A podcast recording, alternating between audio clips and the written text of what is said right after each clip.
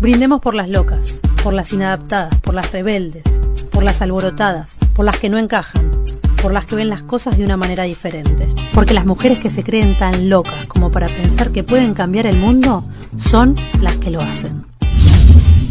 Las Locas, segunda temporada.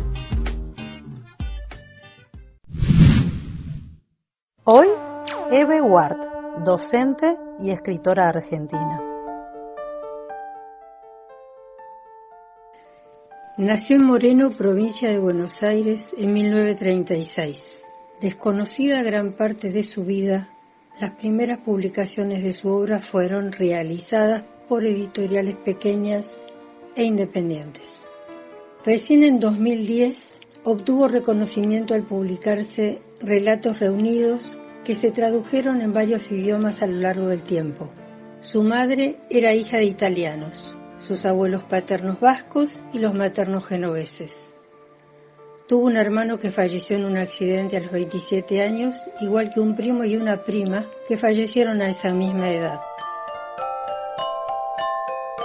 En mi casa no tenía acceso a la lectura, apenas unos libros de mi hermano que eran muy teológicos. No fui estimulada a escribir. Nadie me pidió ni me obligó a que escribiera. Pero, seguramente, debe haber habido un estímulo subterráneo, alguna cosa que hay en las casas, porque si no, ¿para qué mi mamá me contaba tantas historias? Hasta que un primo, más culto, me dijo, tenés que leer a Neruda, a Guillén y a Vallejo, y los leí. Después entré a la Facultad de Filosofía y empecé a vincularme con otra gente sabia con la cual hablábamos de libros, contó Ward.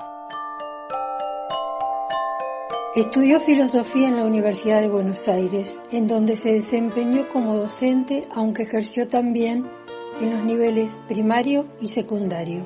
A la par, también comenzó a dictar talleres literarios y colaboró con el suplemento cultural del diario El País de Montevideo. Ganó un premio Conex en 2004, el premio Fundación El libro al mejor argentino de creación literario y otro premio Conex en 2014.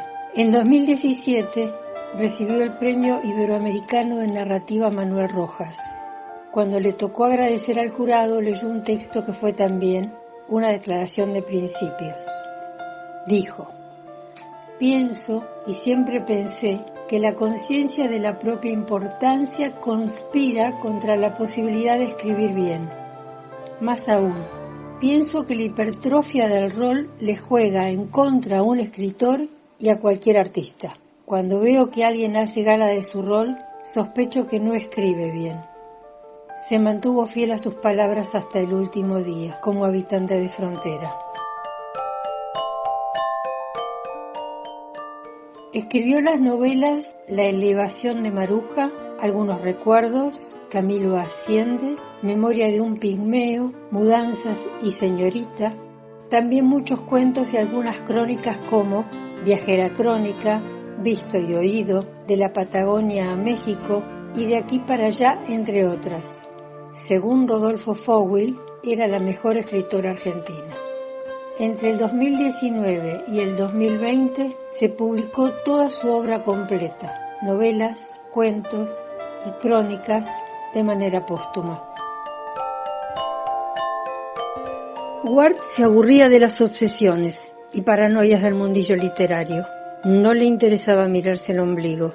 Escuchaba con un oído absoluto para pescar las perlas de la oralidad. Por eso, en relación al estilo de su mirada decían, su forma de ver provocaba su forma de escribir. Viajaba mucho, cuando llegaba a algún lugar quería conocer al poblador más antiguo y con la cabeza en buen estado, para tirarle de la lengua. No viajaba para confirmar prejuicios previos, sino para que estalle el asombro ante lo visto y oído. Su virtud como cronista era asumir la equivocación del sobreentendido. Tal vez fue su vida plagada de tragedias la que hizo que abundara el humor en sus producciones.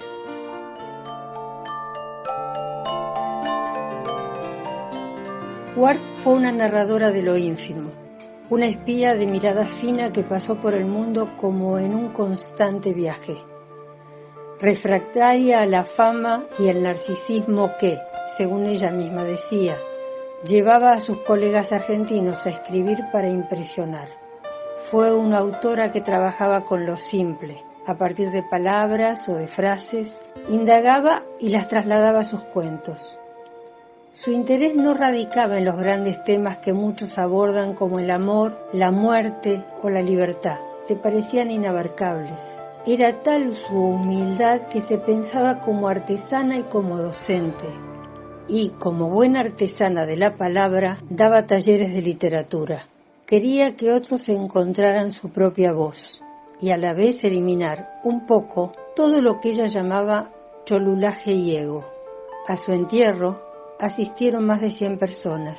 La escritora y crítica Elsa Dukrarov contó que, cuando el sepulturero preguntó por algún familiar, quienes estaban presentes dijeron, todos somos su familia. Ward tenía un don para reflejar la sensibilidad y la oralidad de la gente. Era una mujer curiosa de andar buscando la palabra.